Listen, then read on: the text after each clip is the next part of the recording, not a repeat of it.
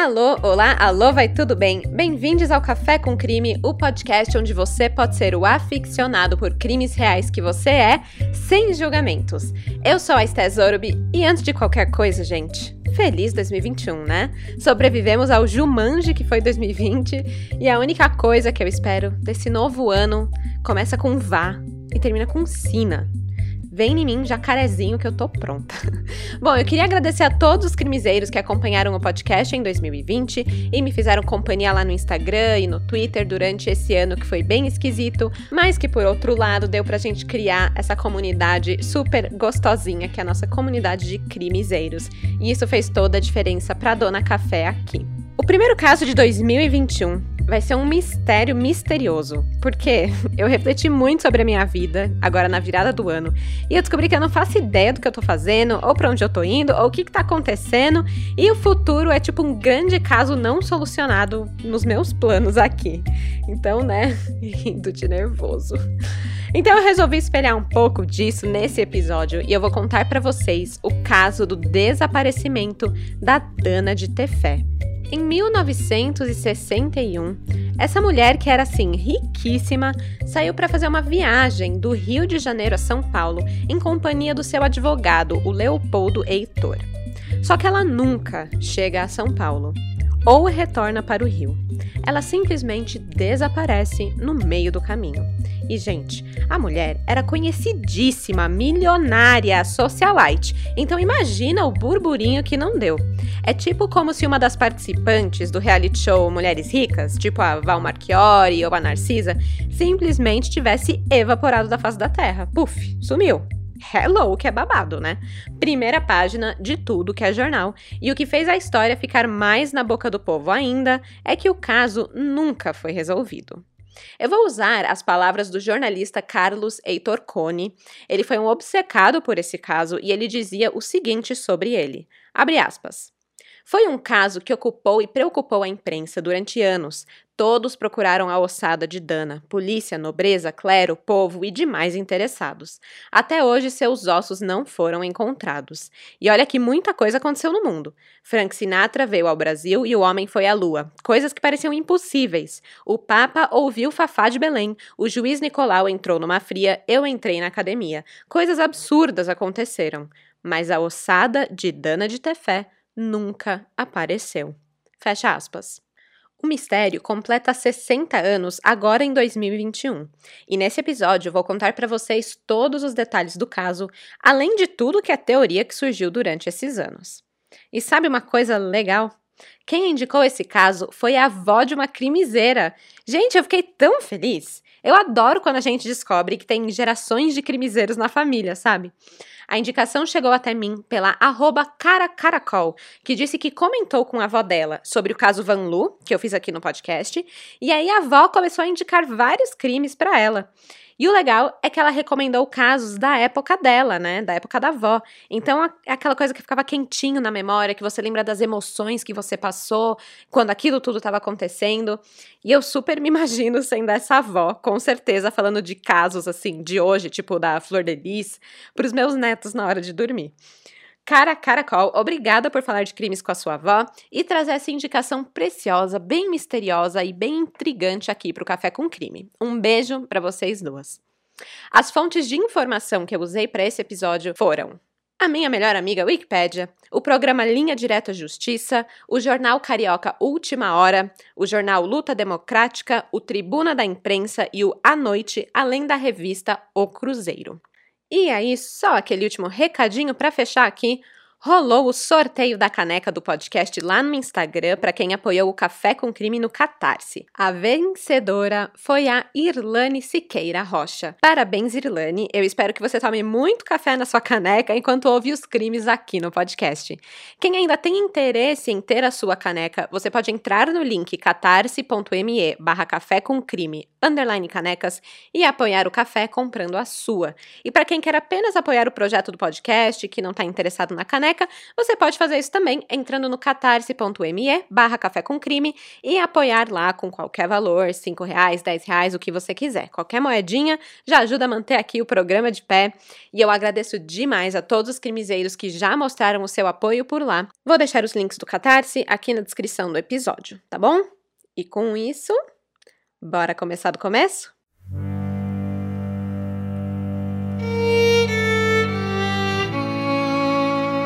Dana Edita Fischerova nasceu em 4 de maio de 1921 na antiga Tchecoslováquia, numa rica família judaica que morava em Praga. Quando a Dana tinha 18 anos, a Segunda Guerra Mundial estava prestes a explodir e o alvo era exatamente pessoas como ela, famílias judias.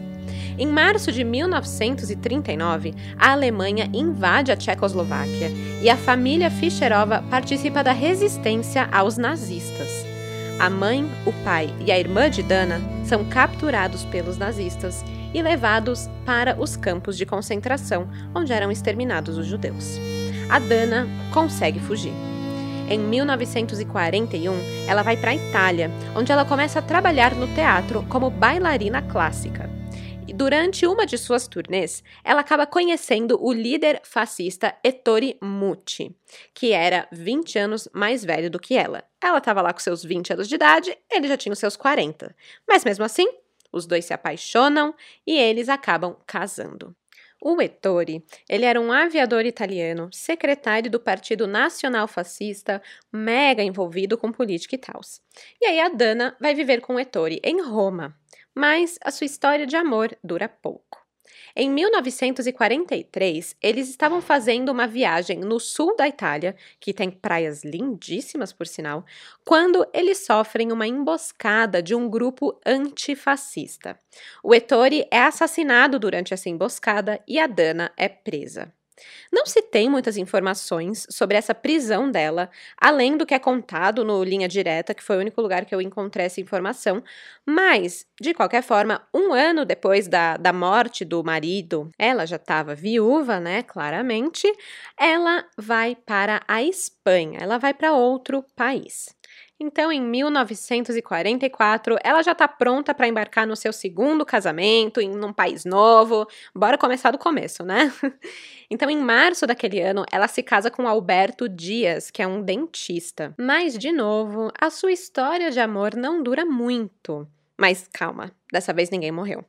Depois de quatro anos casada e morando em Madrid, ela se separa de Alberto Dias e, criando aqui uma, uma tradição que eu achei bem bacana, é divórcio e se muda de país. É adeus marido, alô rolê novo, né? Nada mal. Dessa vez, ela decide sair da Europa e ela se muda para o México. Lá, ela encontra um novo boy magia, o Carlos Denigre, que é um jornalista mexicano. Aí já sabe, né? O casamento não durou muito, foi menos de três anos, e aí o que, que ela faz? Adeus, marido, alô, país novo. A Dana se divorcia de Denigre e vem para as nossas queridas terrinhas brasileiras em 1951. Ela chega no Rio de Janeiro. E aí já logo vai para um jantar de gala, porque ela é chique, né, gente? Ela é socialite, ela é rica, tá aí, mal chegou no rolê, já tá indo para jantar de gala. E lá ela conhece o diplomata Manuel de Tefé. O Manuel de Tefé também era mais velho que ela, e quase 20 anos mais velho do que ela. E aí acho que ela, né, gamou, gamou no, no senhor. Senhor não, né? Tadinho, ele tinha aí o seu. Ela já tava com, com, com 30, ele devia ter já o seu cinquentinha, e eles começam um romance. Agora, gente, ele não era um mané qualquer, não. O cara era de uma família extremamente rica, da burguesia. O Manuel de Tefé era um piloto automobilístico, que né, já é um selo de playboy por si só, mas ele também era um diplomata brasileiro. E não só isso, como era neto do Barão de Tefé, que foi um nobre militar, diplomata, geógrafo, político e literato brasileiro. O Barão, ele foi o almirante da Marinha do Brasil e ele é notado principalmente como herói da Guerra do Paraguai. E também por ser pai da Nair de Tefé von Rumholtz. Acho que tá certo. Rumholtz. A Nair, gente, foi a primeira dama do Brasil, esposa do Marechal Hermes da Fonseca. Ela também foi a primeira mulher quadrinista do mundo. Eu acho isso super bacana. Era tipo arte política, era uma mulher muito, muito da hora, gente. Aliás, para quem gosta de conhecer gente interessante, eu super sugiro mergulhar no perfil da Nair de Tefé. Ah, essas portas batendo aqui em casa, sabe? O pessoal tá de férias. É ficar tudo aqui em casa, batendo porta, falando alto, passarinho, piano, tá sendo ótimo para os meus podcasts. Foi mal, galera. Mas voltando aqui, Nair Tefé é mega interessante. Pesquisem o perfil dela, vale super a pena conhecer mais sobre ela. Mas, né, voltando aqui, tudo isso só para falar que o Manuel de Tefé era de uma família extremamente rica, descendentes de condes que tinham castelos na Europa e eram muito bem relacionados aqui no Brasil. Aí, chega a Dana Edita Fischerova, que já tinha sua grana também, coisas herdadas do seu, do seu marido, do seu passado, da sua família, e eles começam a se engraçar ali, né? Na alta sociedade carioca. Seis meses depois de chegar ao Brasil e conhecer o Manuel, os dois já estavam loucamente apaixonados. E aí, Dana casa com o Manuel, só para poder oficialmente gritar: Eu sou rica! Eu sou rica! Meu sonho meu sonho. Não, brincadeira, gente. Eu não sei se ela casou só pelo dinheiro. Parece que não, parecia que ela estava apaixonada. Então, enfim, ela virou mais do que milionária do que ela já era ao entrar para a família ter fé. E, diga-se de passagem, a família não curtia muito ela, não. Apesar dela ser uma mulher extremamente inteligente, ela falava mais de seis idiomas, tinha seu próprio dinheiro.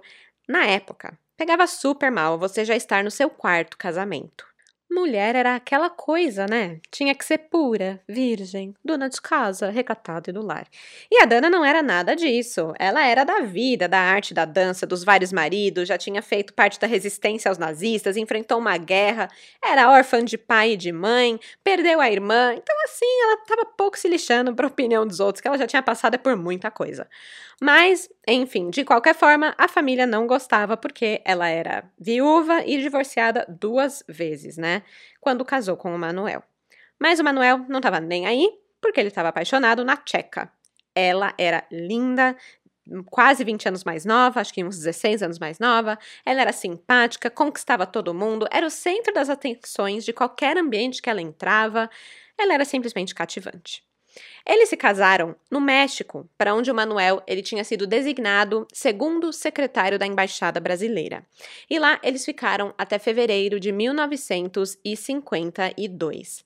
Então, a Dana estava felizona, né? Porque estava lá com o maridão, embaixador, diplomata. Ele corria também, era piloto, né? Então ele estava se classificando aí em umas corridas internacionais. E melhor de tudo, ela estava podendo mudar de país e dessa vez com o boy, não precisou nem divorciar. Então, tava assim, o sonho, né? E o sonho mesmo, porque olha só, em 1953, o Manuel ele é promovido a primeiro secretário e transferido para Montevidéu. Então eles vão morar no Uruguai. E eles ficam lá até 56. Aí depois disso, ele é novamente transferido para o consulado em Toronto, no Canadá. Então, do jeitinho que a Dana gosta, né? Mudando de país aí de três em três anos. Super me identifico. Uma pena que eu não tenho dinheiro para fazer isso. O casal Manuel e Dana de Tefé, eles voltam para o Brasil em 58 e aí eles vão morar em Copacabana, no Rio de Janeiro. E esse foi o casamento mais longo de Dana. E eu arrisco dizer que eu acho que só funcionou porque eles viajavam sempre, viu? Fica aí a dica para os casais. Só, só não aqui na pandemia. Não vale a dica para agora, tá? Guarda para daqui a pouco. Enfim, mesmo assim, com a vida boa, as corridas, as viagens constantes, o casamento de Dana e Manuel chegou ao fim. Algumas fontes afirmam que foi em 56, outros que teria sido em 60. A data não é muito certa, mas de qualquer forma, o que se sabe é que em meados de 1960 eles já não estavam mais casados e o divórcio estava finalizado. Bom, o casal não teve filhos, mas mesmo depois do divórcio, a Dana ela decidiu que iria continuar usando o seu nome de casada, Dana de Tefé. Afinal, né, todo mundo da alta sociedade conhecia esse nome e ela não ia simplesmente descartar o status todo que vinha por ser conhecida como uma Tefé. Para fazer a separação de bens, a Dana ela contratou o advogado Leopoldo Heitor. Ela acabou ficando com um apartamento no edifício Macilha, na Praia do Botafogo, que valia mais de 18 milhões de cruzeiros, além de diversas joias que também eram dela, estavam na posse dela. Ela também tinha um apartamento em São Paulo, enfim, tinha os bens dela. E tudo precisava ser, né, separado, bonitinho. E foi isso. Então parece que tudo muito bem, né? Tudo muito bom. Mas foi provavelmente esse divórcio de Dana que a levou a desaparecer em junho de 1961. O grande erro dela foi ignorar o fato de que Leopoldo Heitor era conhecido como o advogado do diabo, e por bons motivos.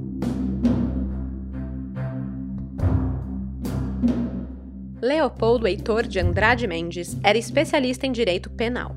Apesar de ser um advogado sangue nos olhos, super ambicioso, ele era muito querido pelos funcionários de seu escritório, que ficava situado junto ao Fórum do Rio de Janeiro.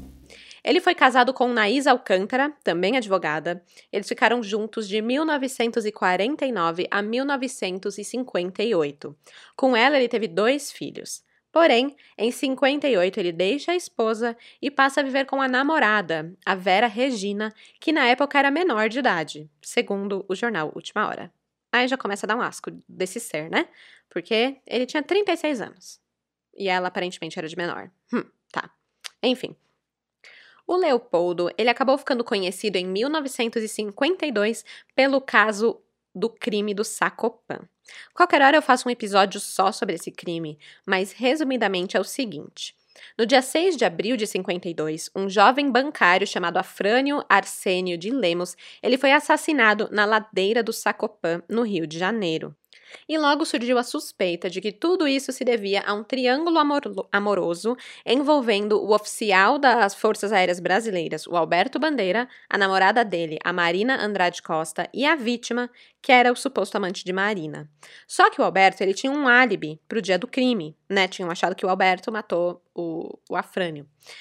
Ele tinha um álibi. Aí falou: bom, então não é ele. Porém, por se tratar de um cara da Força Aérea Brasileira e coisa e tal, o caso acabou ganhando muita notoriedade e atraindo a atenção do advogado Leopoldo Heitor, que provavelmente deve ter visto nesse caso uma oportunidade de fazer a sua fama. E ele realmente fez. O Leopoldo pegou e apresentou à imprensa um cliente seu que declarou ser amigo da vítima, né, do Afrânio, e que esse cliente teria pego uma carona com o Afrânio naquele dia 6 de abril, e ele teria dito que iria se encontrar com o Alberto Bandeira. E por conta dessa testemunha, dessa incriminação, o Bandeira foi condenado pelo assassinato do Afrânio. Aí pronto, Leopoldo se tornou o Bambambam Bam Bam que conseguiu condenar um homem por um crime passional. Só que, depois de uns anos, a pena foi revogada, pois surgiu a suspeita de que a testemunha do Leopoldo era uma mentira, que ele tinha sido usado como um ator, tipo, tinha sido preparado para falar aquilo só para conseguir a condenação do Bandeira. Aí o caso se desenrola e tal, mas o ponto é que o Leopoldo Heitor virou o advogado que usou uma testemunha falsa. E aí começou o seu apelido de advogado do diabo. E vale dizer que foi antes do filme do Al Pacino e do Keanu Reeves sair, tá? O filme pode ter sido inspirado nele. Hum? Que tal? Não, brincadeira, não foi. Mas imagina só que privilégio ter o Keanu Reeves interpretando a sua vida na telona. Gente, eu queria. E aliás, vem cá, né? Vem se sentir idoso comigo. Porque esse filme do Advogado do Diabo, gente, ele foi lançado há 22 anos. Vocês têm noção disso? Meu senhor. Pois é, o filme é de 1998. Eu tô chocadíssima com essa informação. Eu quero saber o que o Keanu Reeves faz na pele, que não envelhece de jeito nenhum, né? Um deus, esse moço. Mas enfim, voltando aqui para o advogado do diabo real e brasileiro, Leopoldo Heitor. Além dessa treta do crime do Sacopan, muitos comentavam que ele também conseguiu se safar em um outro caso rumoroso, em que ele foi investigado por falsificação de um cheque de 18 milhões de cruzeiros. E ainda mais, além desse peculato, que é o crime de desvio do dinheiro ou de bens públicos, ele também foi processado por estelionato. Ou seja, né, gente, ele faz jus ao apelido de advogado do diabo. Mesmo com essa fama toda, o cara trabalhava bem e conseguia resultados. E por isso ele trabalhava no escritório de advocacia Oscar Stevenson, que era o escritório de advocacia escolhido pela família Tefé para cuidar de todos os seus bens patrimoniais. Então imagina só, para um cara como Leopoldo, que não tinha nem 40 anos, era ambicioso, inteligente, almejava ter fama e fortuna, trabalhar num escritório desses com um cliente desses era um sonho de vida, auge de carreira. E foi aí que, em 1956, ele conheceu a Dana de Tefé, no, em âmbito profissional, porque ele cuidava dos bens do Manuel de Tefé, que era o cliente dele. Aí os dois acabaram ficando muito amigos, e a Dana e o Leopoldo, eles ficaram tão próximos que rolaram boatos de que, na verdade, eles seriam amantes. O jornalista Carlos Heitor Cone, que eu falei que era obcecado pelo caso, ele falava muito que achava que eles eram amantes e tal, ele super acreditava nisso, mas o Leopoldo sempre negou isso, não falou que não rolou. Então, né, não sei em quem acreditar. Quando o divórcio de Dana aconteceu, o Leopoldo ficou responsável por cuidar dos interesses dela, enquanto o advogado Oscar Stevenson ficou ao lado de Manuel de Tefé.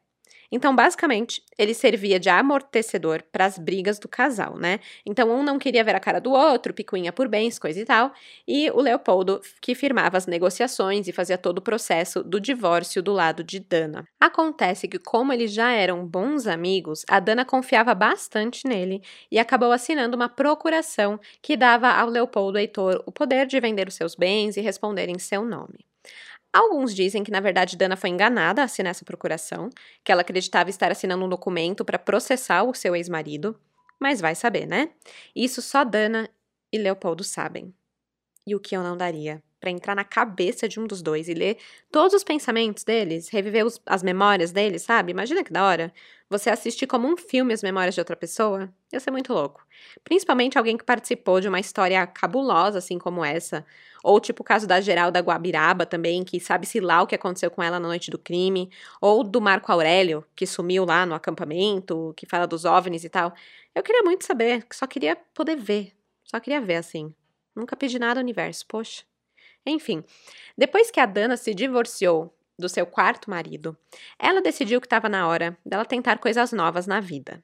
E por isso eu quero dizer trabalhar. Ai, imagina, tô com 40 anos de idade, ai, acho que agora eu vou começar a trabalhar. Ela nunca tinha trabalhado antes porque ela sempre teve dinheiro, ela vivia no bem bom e tal, mas ela era uma mulher inteligente e sabia que a sua riqueza não ia durar para sempre, principalmente depois do divórcio. E adivinha só, quem foi o miguxo super solisto que resolveu ajudar ela a conseguir um job? Ele mesmo, o advogado do diabo. E foi a caminho de uma suposta entrevista arranjada por Leopoldo Heitor que Dana de Tefé sumiu, sem deixar nenhum rastro e fazendo o Brasil se questionar até hoje onde estão os ossos de Dana de Tefé.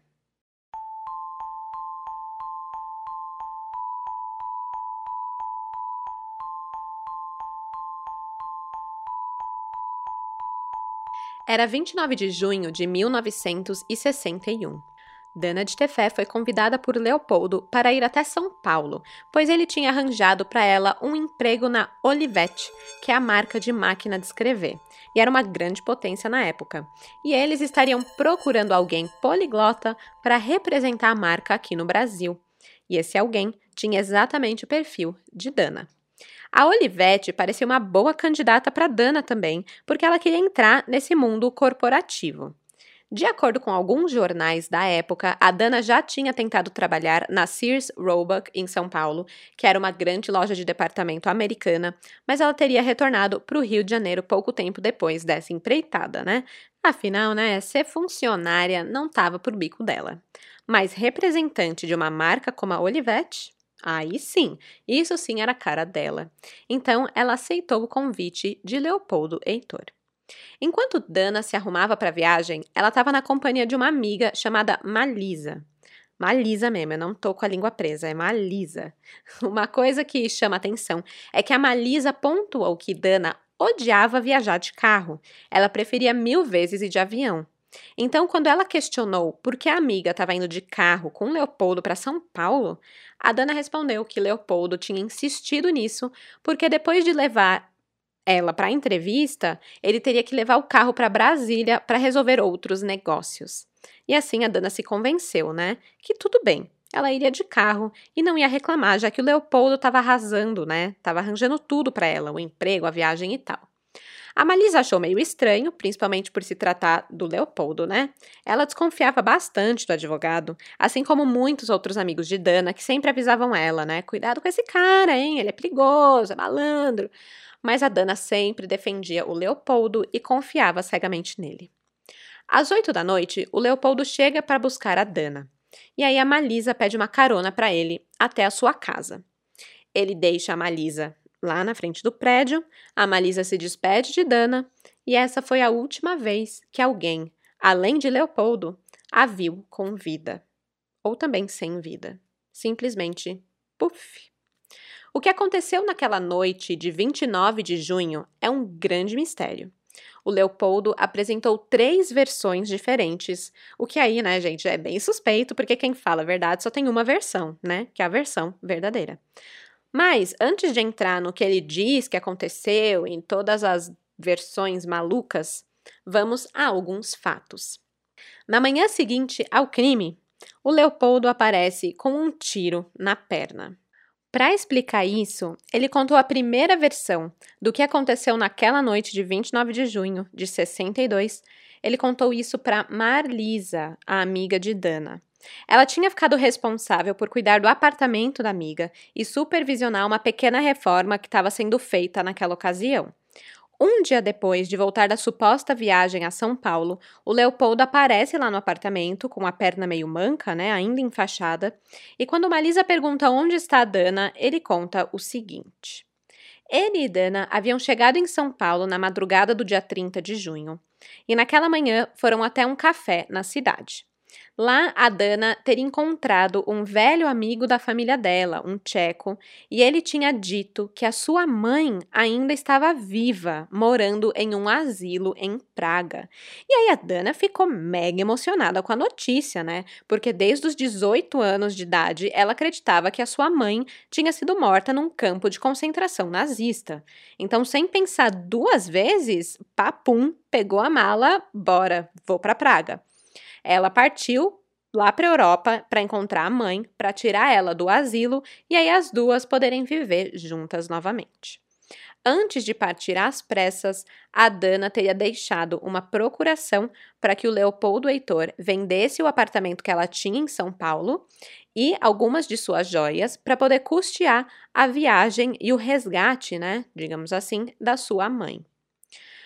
O ferimento na perna, segundo o Leopoldo, foi causado por fogos de artifícios que amigos dos seus filhos estavam soltando na rua.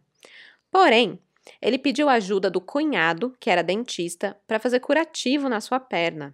Só que o cunhado disse que ele precisava ir para um hospital porque ele estava sangrando muito e não parecia um ferimento muito simples. Ao chegar no hospital, o médico precisou realizar uma operação para tirar uma bala que estava alojada em sua perna. O Leopoldo pede para o médico não comentar aquilo com ninguém. A esposa de Leopoldo fica com a bala que tiraram da perna. E, para completar, o Leopoldo preenche a ficha do hospital com o nome Heitor Mendes. Dias depois, o Leopoldo procura por Malisa de novo, falando que tinha recebido uma carta de Dana, que foi enviada lá da Tchecoslováquia, e na carta a Dana pedia para Leopoldo enviar mais dinheiro, para ele se desfazer de mais coisas dos bens dela e enviar tudo para a Europa. E dentro desses bens incluía aquele apartamento que a Malisa estava cuidando da reforma, o apartamento no edifício Macília, lá na praia do Botafogo. A Malisa começou a desconfiar dessa história, né? Principalmente porque dois meses depois, o Leopoldo tem a cara de pau de se mudar com a sua família para o apartamento de Dana. Mas me diz uma coisa, né? Como é que você. Não faz o mínimo de sentido esse moço ter mudado para lá. Mas enfim. Com uma procuração, o Leopoldo Heitor vende o apartamento da sua cliente por um preço bem abaixo do mercado, para desovar logo mesmo, sabe? Nove meses depois do sumiço de Dana, ele já tinha embolsado o equivalente hoje a um milhão de reais com a venda dos bens da sua antiga cliente. Só que até aqui ninguém sabia que ele tinha embolsado, né? Acharam que ele estava mandando dinheiro para Dana lá na Europa. O negócio é que até aí estavam achando estranho? Estavam, mas realmente achavam que ele estava mandando dinheiro. Né? E pensa comigo, a Dana era conhecida por mudar de país com frequência, se apaixonar por alguém no exterior e acabar ficando por lá. Ainda mais agora, que supostamente ela tinha encontrado a mãe dela lá, né? Então, por que, que ela teria pressa de voltar para o Brasil? Ela não teria. Então, meio que fazia sentido. Mas aí uma coisa chamou muito a atenção. Depois que Leopoldo vendeu tudo de Dana, ele começou a exibir grana por aí, comprar bens para ele mesmo e, enfim, ostentar. E a sua companheira, a Vera Regina, ela usava as joias de Dana de Tefé. Ai, gente, que amador, né, meu? Como que você sai por aí desfilando com as joias de uma mulher desaparecida que o seu marido foi o último a ver viva, né? É, é eu, hein? Parece que nunca escutaram um podcast de true crime para saber que não se faz isso. Brincadeira. Enfim, isso deixou muito óbvio para o advogado Oscar Stevenson, que era o sócio no escritório que o Leopoldo trabalhava, que na verdade ele não estava mandando grana coisa nenhuma para Dana. Ele estava ficando com tudo para ele. E aí, o Oscar faz uma denúncia. Oscar? Oscar? Não sei. Mas o advogado Stevenson faz uma denúncia para a polícia. E a denúncia não foi feita só com base nesse achismo, não. O, o Stevenson ele foi atrás de provas. Ele solicitou que os aeroportos, os portos marítimos e até a embaixada da Tchecoslováquia fizessem uma busca a fim de confirmar ou não que a Dana de Tefé tinha saído do Brasil. E ele descobriu que não tinha registro nenhum da saída da Tcheca do nosso país.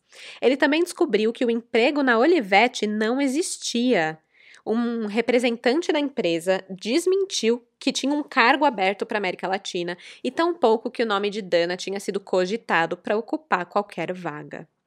Então, com a versão da história de Leopoldo desmentida, a polícia começa a investigá-lo como suspeito de homicídio. Na investigação, a polícia também encontrou o passaporte de Dana entre os documentos reunidos no processo, né? Então, assim, como que ela ia ter saído do país se ela nem estava com o passaporte?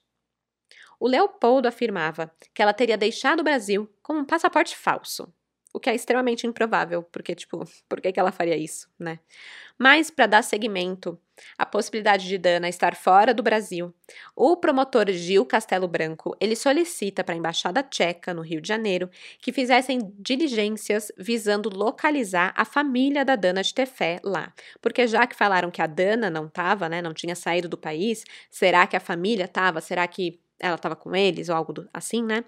Então, Feita essa solicitação, a polícia tcheca informa que na Tchecoslováquia foram encontradas apenas uma tia e uma prima de Dana de Tefé. Nada da socialite ou da sua mãe. Naquele país, eles não estavam com certeza. E aí, dez meses depois do sumiço repentino de Dana de Tefé, Leopoldo Heitor é sequestrado.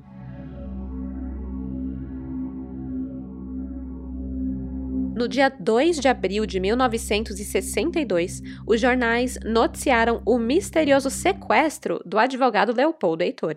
Segundo o Última Hora, ele estava nas imediações do prédio 120 da rua Ibitara, em Cosme Velho, que era onde ele morava, quando duas combis se aproximaram dele.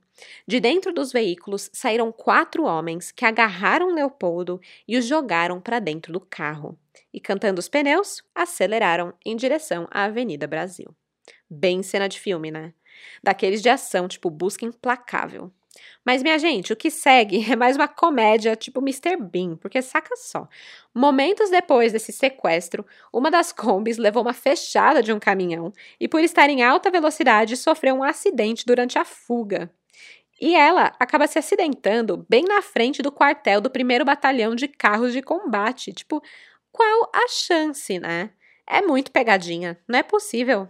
Se fosse dia 1 de abril, um dia antes, eu ia achar que tava no programa de pegadinha do Silvio Santos, né? Porque, meu, você sequestra alguém, sai correndo, sofre um acidente, o bagulho capota na frente do batalhão. Ai, meu, sério, é, é muita coincidência. Acabou que os passageiros da Kombi sofreram ferimentos, sendo que um deles, o cabo José Kindek, ele ficou gravemente ferido com uma fratura exposta no braço, e aí ele foi socorrido e levado para o hospital. Por conta do acidente, descobriram o nome de todo mundo que estava envolvido no sequestro do Leopoldo. E olha só, eram todos da polícia. Exatamente. Bom, tirando dois repórteres que também estavam envolvidos, que eles tinham cedido a Kombi, que era de uma revista onde trabalhavam. Meu, puta rolo, né? Tinha que ser Brasil. Entre os sequestradores estavam um comissário de menores de Caxias, dois investigadores da delegacia de Caxias, um soldado da PM do estado do Rio, um motorista da polícia, um cabo da PM da milícia fluminense e, o grande nome final atrás de tudo isso, o delegado Amil Ney Reichaid que era titular da delegacia de Duque de Caxias. Bom, enquanto o cabo José Kindeck estava internado, ele soltou o verbo e contou tudo. Ele disse o seguinte: que o delegado Amil tinha dado ordem para deter o advogado Leopoldo, custe o que custar, e em seguida levá-lo para a cidade de Campos, onde ficaria preso nas fazendas de Amil para ser interrogado até confirmar que ele tinha sido o assassino da milionária Dana de Tefé. A polícia insiste para o Cábio Kindeck contar onde que estava o advogado, onde que era esse local, mas ele disse que ele não sabia, pois depois do acidente, os planos do sequestro mudaram. Depois dessa confissão do Kindeck, o delegado Amil colou lá no hospital e retirou o cabo de lá, levando ele para ser tratado em outro lugar por sua conta. Ao ver que os envolvidos eram todos da comarca de Duque de Caxias, o juiz José Bento Vieira Ferreira, ele deu o prazo de 24 horas para o delegado Amil apresentar o advogado para ele. Mas ele acabou tendo que revogar essa ordem, porque ele foi informado que ele não se encontrava detido naquela jurisdição. Bom, no dia seguinte, dia 3 de abril, surge a história de que, na verdade, o delegado não tinha sequestrado o Leopoldo, mas sim o prendido por ter contra ele uma ordem de prisão preventiva expedida pelo juiz de Rio Claro. O Leopoldo Heitor estaria sendo acusado de ter assassinado a Dana de Tefé, e o delegado Amil afirmou que ele tinha encontrado a ossada de Dana de Tefé na Fazenda da Grama, que era propriedade de Leopoldo. Só que é assim, depois descobriram que era ossada de cavalo. Mano, como que você confunde um cavalo com uma mulher? Eu não sei. Mas nessa altura falaram que era de Dana, talvez como um blefe para prender o cara, fazer ele confessar, sei lá. Só que é assim, né? Ok, beleza. Tudo aponta mesmo pro Leopoldo. Achar um corpo a essa altura seria uma puta de uma prova, né? Tudo bem, mas tipo, sequestrar o cara? Porque ninguém é preso sendo abordado por uma Kombi, sendo jogado à força dentro de um carro e depois sumindo, né? Isso não existe. E até agora, já fazia um dia que ele estava sequestrado, não sabiam onde o Leopoldo estava. Só sabiam quem era o envolvido nesse sequestro, né? Mas o cara sumiu. Tipo, isso não é prisão, tá ligado? Não, simplesmente não é uma prisão. Para piorar, essa prisão, entre aspas, feita de forma totalmente errada, ainda surgiu nos jornais a especulação de que Leopoldo teria sido torturado. Pois é. Ele tinha sido visto pelo médico Antônio dos Santos Reis na localidade do Cambuci, onde o médico foi atendê-lo porque ele estava muito ensanguentado. Ele estava lá todo espancado, com vários ferimentos. Só que o médico não conseguiu afirmar se era por conta do acidente da Kombi ou se ele realmente tinha sido torturado. O Leopoldo ele foi deixado numa cela comum da delegacia de Cambuci, sendo que ele estava ferido e não tinha assistência médica. E aí, para que ninguém encontrasse o Leopoldo, seja numa cela da delegacia, num hospital, enfim, qualquer lugar fixo, o delegado Amil teria ordenado que ele fosse posto em uma caminhonete que ficava rodando durante oito horas seguidas e depois parava para que ele pudesse fazer sua refeição. Eu não sei, me parece um pouco absurdo, né? Mas se a gente lembrar que estávamos no meio da ditadura militar, pois é, não é tão absurdo assim. Bom, foi sob essas circunstâncias bizarras que o Leopoldo Heitor conta a segunda versão, a verdade, bem entre aspas, tá? Bem entre aspas essa verdade. Ele faz uma confissão e relata o que teria acontecido na noite de 29 de junho de 1961. Essa é a segunda versão que ele conta sobre o desaparecimento de Dana de Tefé, e ele faz isso no dia 4 de abril de 1962. O Leopoldo Heitor, ele afirmou que durante a viagem, ele manteve a historinha do emprego na Olivete e tudo mais, falou que foi viajar lá com a Dana para São Paulo. E que aí durante a viagem, na altura da entrada de Angra dos Reis, ele tinha tido problemas com o carro. E ao parar para verificar o que era, ele foi assaltado. Ao ver que o ladrão estava armado, o Leopoldo então pega sua arma para se defender e aí começa a rolar um tiroteio. Depois de eliminar o ladrão, surge outro, e dessa vez o cara estava com duas armas. E ele começa a atirar contra Leopoldo, atirar contra o carro, e nessa brincadeira, a Dana de Tefé acaba sendo atingida. O Leopoldo ele consegue se livrar do segundo ladrão, mas é tarde demais. A Dana estava sangrando bastante. O Leopoldo tentou fazer um curativo, um torniquete, mas não ajudou muito, então ele resolveu acelerar até um hospital mas ele também estava baleado na perna e não conseguiu ir muito rápido. E no meio do caminho, viu que Dana já estava morta. E aí ele descreve para o delegado que teve uma luta de consciência. E eu vou ler para vocês o trecho aqui do que é falado no jornal Última Hora. Abre aspas sentiu-se sob coação irresistível, chegando ao estado de tomar qualquer iniciativa para defender-se. Isto porque era um homem marcado pela sociedade e pela imprensa, um homem vítima das circunstâncias. Concordou consigo mesmo que, àquela altura, não lhe cabia o direito de maltratar mais a sua esposa e os seus filhos. Fecha aspas. Ou seja, ele era mal falado, era considerado um picareta, um advogado do diabo, e ele sabia que se ele aparecesse com o corpo de Dana, iam falar que ele tinha matado ela, e aí ele ia ser preso, e a esposa ia sofrer e os filhos iam sofrer. Então ele decide voltar para o Rio de Janeiro, do jeito que ele estava, com o tiro na perna e tudo, e pediu ajuda de um amigo para sepultar o cadáver. Quem era esse amigo? Ele não podia dizer. Onde o corpo foi sepultado, só o amigo sabia. O Leopoldo é preso. Tem bastante provas contra ele a essa altura, mas ainda falta a peça-chave: o corpo de Dana de Tefé. As investigações chegam até um nome, Francisco da Silva, que trabalhava na fazenda de Leopoldo. O Francisco ele conta que no dia que Dana desapareceu, ele ouviu tiros vindo da casa de Leopoldo e que na manhã seguinte o advogado teria pedido para ele enterrar um corpo. Junto com Leopoldo, nessa manhã, estava Hélio Vinagre, um possível cúmplice. Um fato curioso é que uma das reportagens afirma que Hélio Vinagre é um sujeito já manchado pelo crime também. Ele foi um dos implicados no crime do Sacopan e também era tio de Cássio Murilo, que foi um dos acusados de estuprar e matar Aida Cury.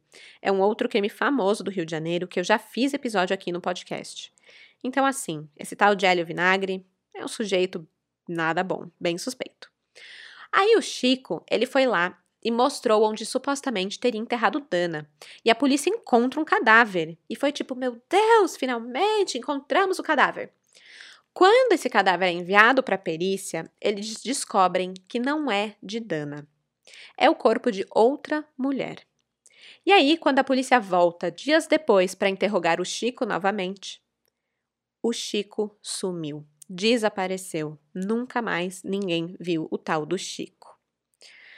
Já o Hélio Vinagre, ele é questionado no dia 5 de abril de 62, mas ele jura pela vida dos filhos que não escondeu cadáver nenhum e que ele prefere que surja um câncer na boca dele se ele estivesse mentindo. Ele é bem dramático e é enfático de que ele não tem nada a ver com isso. O engraçado é que assim, o Leopoldo viu que a polícia estava ficando sem saída e não estava com a bola toda que ele acreditava que a polícia estava. Ele achava que ele estava pego, né?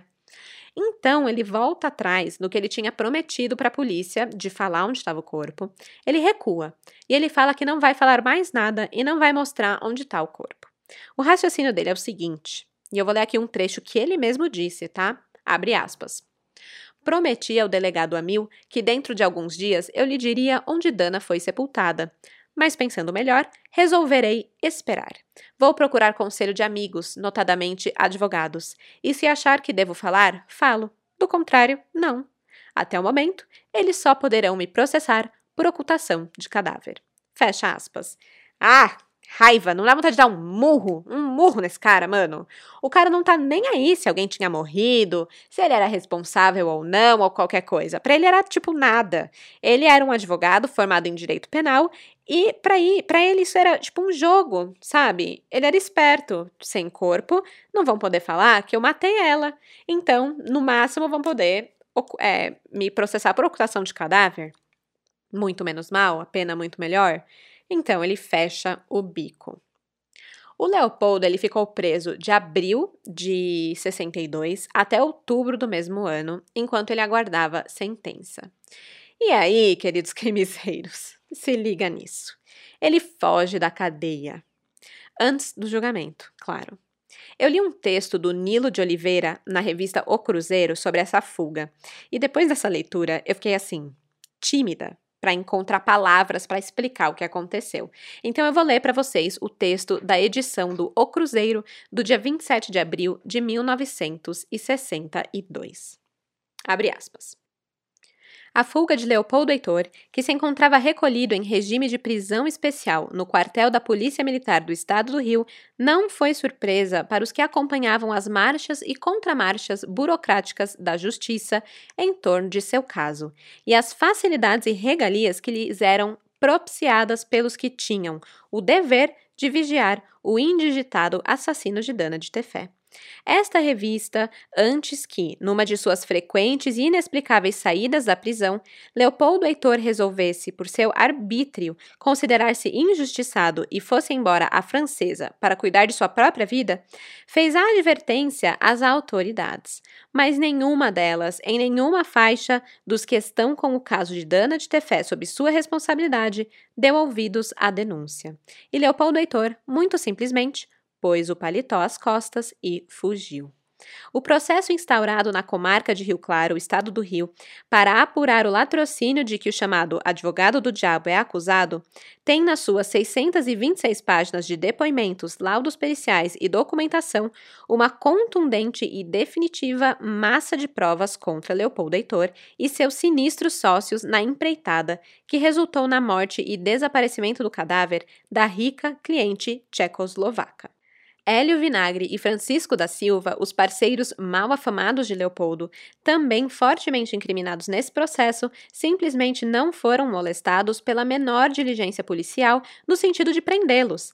Nada do que ali consta, com a ênfase das provas, serviu sequer para que a prisão especial de Leopoldo Heitor perdesse o caráter de uma hospedagem temporária no quartel da Polícia Militar do Estado do Rio. Pelo contrário, o que a imprensa vinha presenciando era que essa prisão de especial passara a especialíssima, com todas as prerrogativas de uma hospedagem. Leopoldo, para fazer diligências, tinha permissão de sair da prisão, até mesmo para fora do estado do Rio, como foram as vezes em que ele passou com sua companheira pelas ruas da Guanabara, promovendo elementos de conturbação de seu processo através de contatos com pessoas que poderiam atestar a presença fictícia de Dana de Tefé na Tchecoslováquia. O senhor Ludwig Neckar, terceiro secretário da Embaixada da Tchecoslováquia, recebeu sua visita e da sua bonita companheira, acompanhados de dois advogados, e ouviu as suas reclamações. Falando depois à imprensa, disse que Leopoldo lhe contara casos rocambolescos na tentativa de obter da embaixada um atestado de que Dana se encontrava naquele país. Leopoldo gozava as regalias inexplicáveis de ser um preso especialíssimo. Como na anedota da cadeia, que não deixava entrar os presos que não se recolhessem antes das seis horas da tarde, a prisão de Leopoldo Heitor não o recebia frequentemente para dormir. O preso especial dormia fora, como qualquer cidadão, sobre quem não pesasse o menor indício de culpabilidade. Finalmente, cansado de ter de atravessar a Baía de Guanabara nas lentas barcas, o indignado matador de Dana de Tefé resolveu não ligar mais para esse pequeno detalhe jurídico a que estava preso e fugiu. Antônio Augusto Nogueira, o seu amigo, declarou à imprensa que ele tinha desde algum tempo o plano de safar-se às sanções da justiça, viajando para a Guiana Francesa. O plano incluía o contrato de um barco que o levasse de Belém do Pará para a Guiana Francesa, sem necessidade de qualquer documentação. O que há de mais destacadamente suspeito nessa fuga assim preparada, tantas vezes denunciada, e apesar disso tudo realizado com a tranquilidade de um passeio, é que decorridos os dias, a polícia não moveu uma palha para interceptar o evadido e recolhê-lo às grades, onde deveria estar sob sete chaves. O direito de matar, desde que não haja cadáver à vista das autoridades, se coroou com a definitiva chancela do direito à fuga. Fecha aspas. Gente, que texto! Cara, o ódio do escritor é quase palpável, né? E errado ele não tá. Ele tá simplesmente indignado que o Leopoldo estava preso, só que não estava preso, estava preso no papel, né? Porque na cadeia ele não estava. O suspeito tem passe livre, foge, mesmo com a polícia estando avisada, e nem precisou de nenhum plano mirabolante para isso. Ele simplesmente saiu, andando, de boas, e nunca mais voltou para a cadeia, onde era o seu lugar. Quer dizer, nunca mais não. Aí eu fui dramática, porque ele foi pego. Mas foi pego por pura coincidência, e essa é uma história que, nossa, sério. Vou contar para vocês. Acontece que nove dias depois da sua fuga, em 31 de outubro, a bruxa estava solta para o lado do Leopoldo, e dois grandes azares aconteceram durante a sua fuga. A primeira delas é que Leopoldo tentou fugir por uma estrada que não existia. É isso mesmo, gente. No mapa rodoviário do Brasil de 1962, existe uma estrada que liga a cidade de Aquidauana à de Corumbá, e é por essa estrada que o Leopoldo planejava fugir. Porém, essa estrada foi adicionada ali antes mesmo de ser construída, então tinha no mapa, mas não tinha na vida real. Aí, quando Leopoldo chega nesse trecho, ele fica preso ali, né? Não tem como prosseguir. E isso obrigou ele a retraçar sua rota, o que fez com que ele fosse parar com a sua companheira e os dois filhos que estavam acompanhando ele né, nessa viagem, que eles fossem parar na pequena cidade de Miranda, no interior do Mato Grosso, que ficava ali no meio do caminho. O segundo azar dele foi que ele se hospedou no Hotel Roma, e quem também ficou nesse hotel foi Walter Menezes. Ele era um leitor assíduo da revista O Cruzeiro, que na época estava noticiando loucamente a fuga do Leopoldo, é, o texto que eu acabei de ler é da revista O Cruzeiro, e então ele estava super a par de toda a história da Dana de Tefé. E aí o Walter estava lá jantando no hotel quando ele viu o Leopoldo na mesa à sua frente. E depois, sabe quando você olha, aí dá aqueles três segundos para dar aquele pá, aquele estalo, falou, hum, conheço esse rosto, né? Ele lembrou de onde que ele conhecia. Ele lembrou da cara do Leopoldo estampada nas revistas com o dizer: "Este homem está foragido". O Walter, ele se levanta na hora e ele vai direto para o fórum da cidade procurar o doutor Leão Neto do Carmo e informar da presença do fugitivo na cidade. O juiz manda um delegado acompanhado de um destacamento policial para prender o Leopoldo. E ele mesmo compareceu no hotel também, o juiz. O mais engraçado é que quando o juiz viu Leopoldo, ele o reconheceu imediatamente, pois tinha sido seu aluno na Faculdade de Direito no Rio de Janeiro. Bizarro as coincidências da vida, né? Mais bizarro ainda é o fato de Leopoldo Heitor resistir à prisão. Ao ver que a polícia chegou ao hotel, ele se trancou no quarto com a Vera Regina, os dois filhos e a sua coleção de armas. Entre elas estava uma arma Winchester, que para quem não sabe, as armas Winchester são de uma família amaldiçoada, supostamente, né, lá nos Estados Unidos. E eu contei essa história das armas Winchester e da mansão amaldiçoada da família Winchester no podcast Clube do Terror com a crimiseira Nath. Gente, ela é maravilhosa, então vai lá escutar essa história de terror no podcast dela também. E eu tô falando isso porque parece que tem muitos pontos conectados nessa história, né? Com outros casos bizarros de crime e tal. Tem as armas Winchester, tem o crime do Sacopan, tem o Hélio Vinagre, que era o tio do cara que está envolvido no caso da Ida Cury. São altas coincidências com outros casos bizarros também. Enfim. O Leopoldo, com o seu arsenal de armas, resistiu à polícia no hotel, mas no final das contas acabou saindo do quarto e sendo preso e levado de volta à sua prisão em Niterói. Infelizmente, o fato de Leopoldo Heitor estar preso não é o fim desse caso.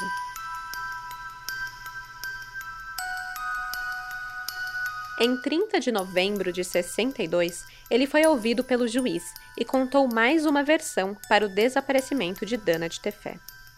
Essa seria a terceira versão. Então ele faz um mix de coisas. Ele volta a um ponto da versão 1, que o inocentaria de uma acusação tanto de assassinato como de ocultação de cadáver, mas continua usando um ponto da segunda versão, que era que ele tinha sido assaltado no meio do caminho. Então, o que, que ele faz? Olha a história que ele compõe aqui. Ele afirma que a Dana de Tefé estava viva na Europa, mas não por causa da mãe, como ele tinha dito antes, e sim porque ela havia sido sequestrada e levada para a Europa com um nome falso. Por isso que não teria registro dela de saída do Brasil ou a necessidade do seu passaporte, que estava junto dos documentos. E tudo isso seria porque, na verdade, ela foi sequestrada por espiões comunistas ou nazistas. É isso. Essa é a versão, gente. Ai, ai, tem que botar a culpa nos comunistas, né? Sempre. Agora o cara vem me trazer os nazistas, os comunistas, para uma história que já tá acontecendo há 15 anos depois da guerra, meu. Meio forçado, né? E assim, se a história já tava doida, minha gente, agora é que fica mais ainda. O Leopoldo afirmava que o sequestro foi feito por cinco homens altos, loiros e fortes que arrancaram Dana à força do carro. O Leopoldo trocou tiro com eles, tanto que ele foi atingido na perna, e ele disse que os sequestradores foram em direção a São Paulo e que ele voltou ao Rio para pedir ajuda. E ele foi se encontrar com o sócio do escritório, Oscar Stevenson, que o teria aconselhado a ficar calado. Não satisfeito, o Leopoldo teria investigado e descoberto que a Dana estava em Praga usando o codinome Ludmila Fischer. E parece faz uma conexão entre a Ludmilla, a cantora, né, brasileira, e a Carrie Fisher. Você tem a Ludmilla Fisher. Bom, e por mais absurdo que essa versão seja, foi ela que ele sustentou durante todo o seu julgamento, e foi o que ele disse até 1999 para uma entrevista da TV Globo. Seria então Dana de Tefé uma espiã? Essa teoria, ela foi acatada pelo jornalista Carlos Heitor Cone. Se você for analisar a vida pregressa de Dana, pode até fazer sentido se você forçar bastante a barra. Tipo, ela era uma mulher da República Tcheca que falava seis línguas, ela era bonita, sedutora e inteligente e já tinha escapado de uns bons apuros na vida dela. Por exemplo, quando ela tinha os 18 anos e fugiu dos nazistas, como que ela fugiu? A família inteira foi pega, menos ela. Será que ela tinha feito um acordo de ser espiã e se entregasse à família para ser salva? Não sei como que ela foi solta. Enfim. Depois, quando ela estava casada com o primeiro marido, o Ettore Muti, ele foi morto numa emboscada feita por antifascistas. E a Dana foi presa. E milagrosamente, no mesmo ano, quase, ela já estava na Espanha, onde conheceu o segundo marido. Como que ela escapou da prisão dos antifascistas? Por que, que ela foi poupada pelos antifascistas se ela era esposa de um líder fascista? Será que ela mesma teria preparado aquela emboscada como parte do seu trabalho de espiã? Não sei. Aí ela casa lá com um espanhol, beleza, nada demais. Depois ela casa com um jornalista mexicano, que, né, pode ter informações, jornalista aí, sempre privilegiado. E depois ela casa com um diplomata brasileiro e fica viajando para cima e para baixo, tendo acesso privilegiado a informações políticas. Será que ela passava isso para os espiões comunistas ou nazistas? Porque o Leopoldo nem sabe se era comunista ou nazista, né? Bem diferente. Será que ela tinha interesse para isso na época? Será que estava rolando coisas? A gente sabe, né, que o Brasil estava na ditadura, né? Tinha gente em Cuba, etc. Tava rolando esse movimento. Então, pois é. Tá aí uma coisa que nunca saberemos. Se a Dana era uma espiã, femme fatale, que usava o seu poder de sedução e inteligência para arrancar informações de gente grande, ao melhor estilo 007. Eu, particularmente, acho improvável. Mas tá aí mais uma pérola desse caso.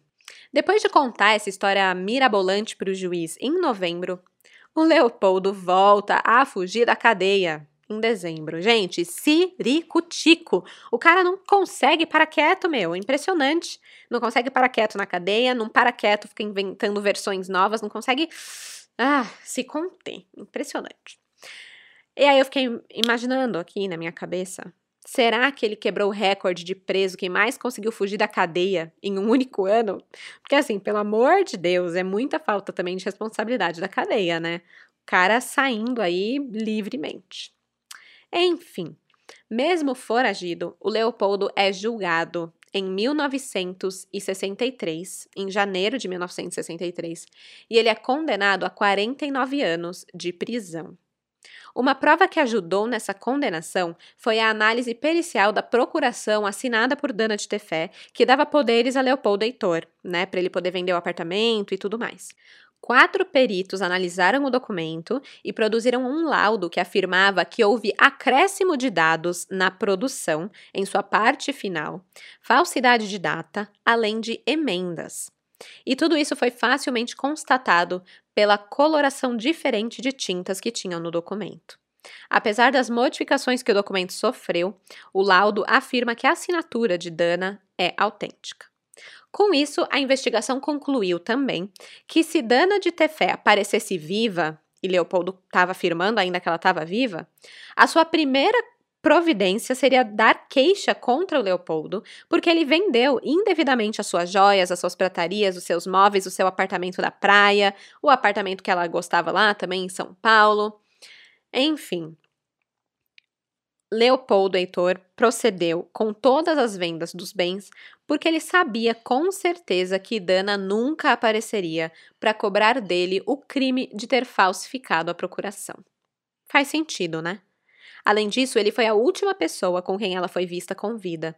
Ele apareceu no dia seguinte ao desaparecimento com uma bala na perna, ele mudou a versão da história três vezes, ele fugiu da prisão sei lá quantas vezes. Parece que o advogado do diabo estava realmente ficando sem saída. Depois da condenação, o Leopoldo, que estava foragido, ele é preso novamente, encontrado na fronteira com o Uruguai. Isso foi em agosto de 63, ou seja, ele passou quase o ano todo foragido. Agora sim, preso e condenado.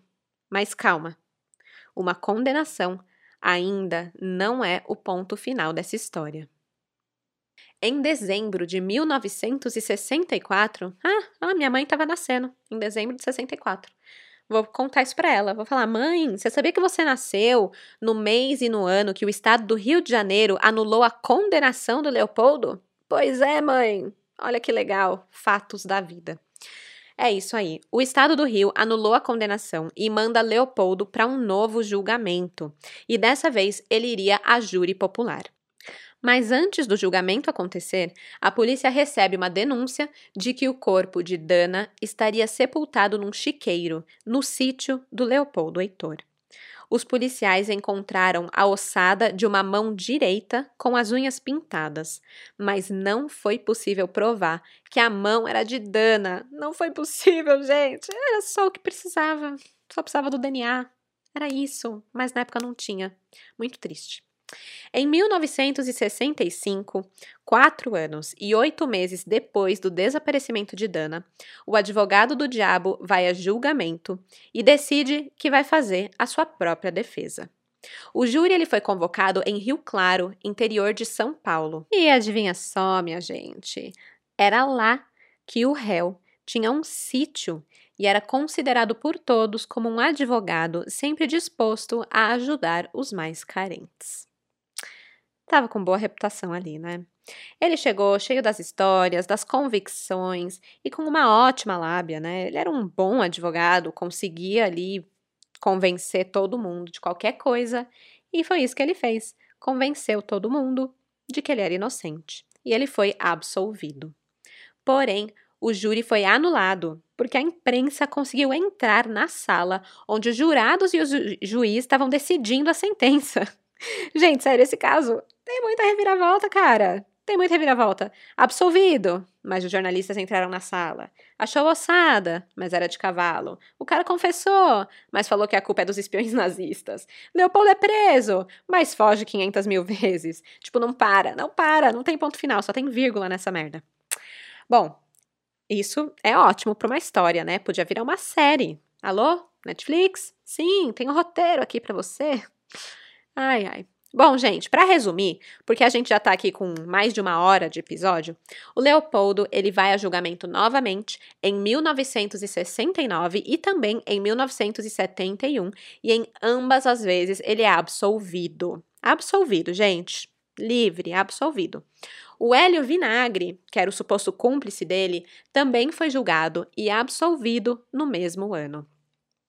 O promotor Gussen, que estava cuidando desse caso, ele afirmou tempos mais tarde que, abre aspas, em Rio Claro, ninguém ganharia aquele júri. Fecha aspas. Porque, né, o Heitor, o Leopoldo Heitor, era famoso lá e tal.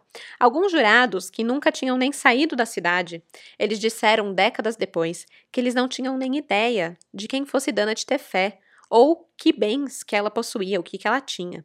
Um deles chegou a afirmar que ele estava querendo mais é que aquilo acabasse logo, porque ele não entendia nada do que se passava. Ele só queria ir para casa, tá ligado? E eles conheciam o Leopoldo Heitor. Conheciam ele por ser uma pessoa boa, um advogado, legal, ajudador. Então, eles o absolveram. Por falta de provas materiais, o Supremo Tribunal de Justiça não autorizou a reabertura do processo mais vezes. Então, em 1974, acabou ali todos os recursos, ninguém mais pode mexer, fazer nada, e o Leopoldo Heitor ganha a sua liberdade. Em 1981, o crime prescreveu. E assim, crimezeiros, Leopoldo Heitor, o advogado do diabo, consegue a sua liberdade definitiva depois de ficar nove anos preso inocentemente. Digamos assim. Se ele é inocente ou não, eu não sei, mas ele foi considerado inocente. Enfim, em 74, ele volta a advogar no Rio de Janeiro. Ele se separa da esposa, da Vera Regina, que passou por tudo isso com ele, e ele se casa com outra mulher.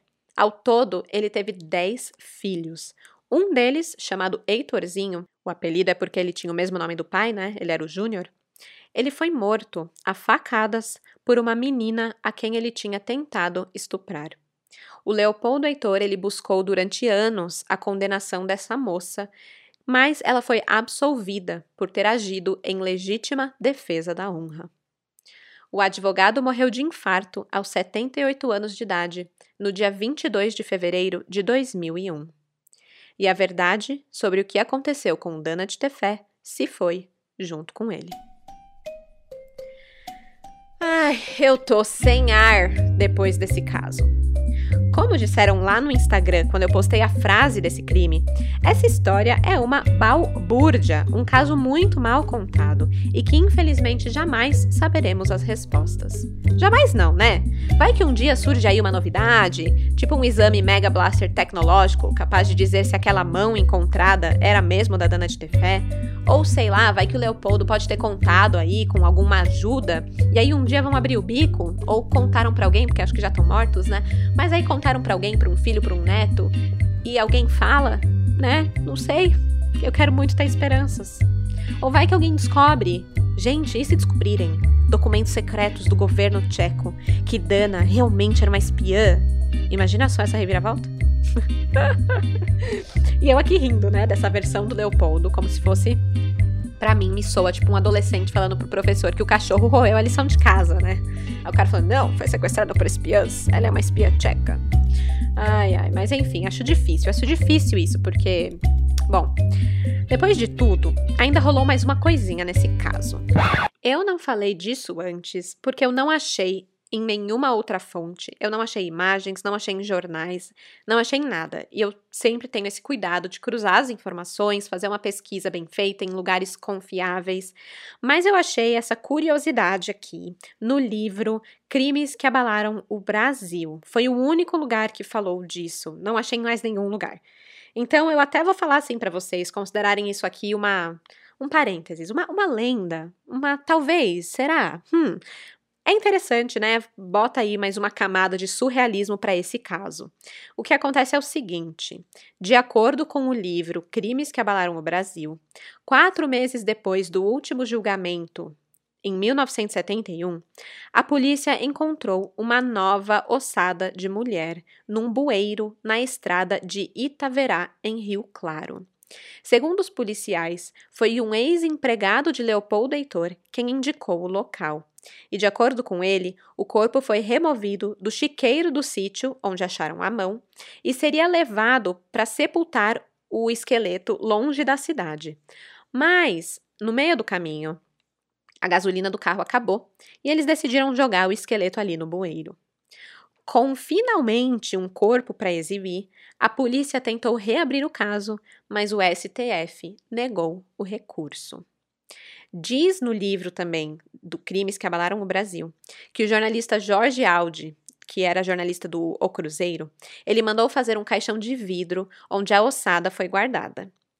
Ele foi doado ao Museu da Polícia Militar do Rio de Janeiro e ficou exposto num protesto contra a ineficiência do sistema judiciário brasileiro até a década de 90, quando Nilo Batista, o secretário de Segurança Pública do Rio, mandou enterrá-lo. Macabro, né? Eu acho que se isso tivesse ocorrido, eu com certeza ia achar isso em outra fonte, né? Ia ter foto. Porque imagina, se ficou lá no museu, com, num protesto no museu, o corpo lá numa, num, num caixão de vidro. O corpo não, eram ossadas já, né?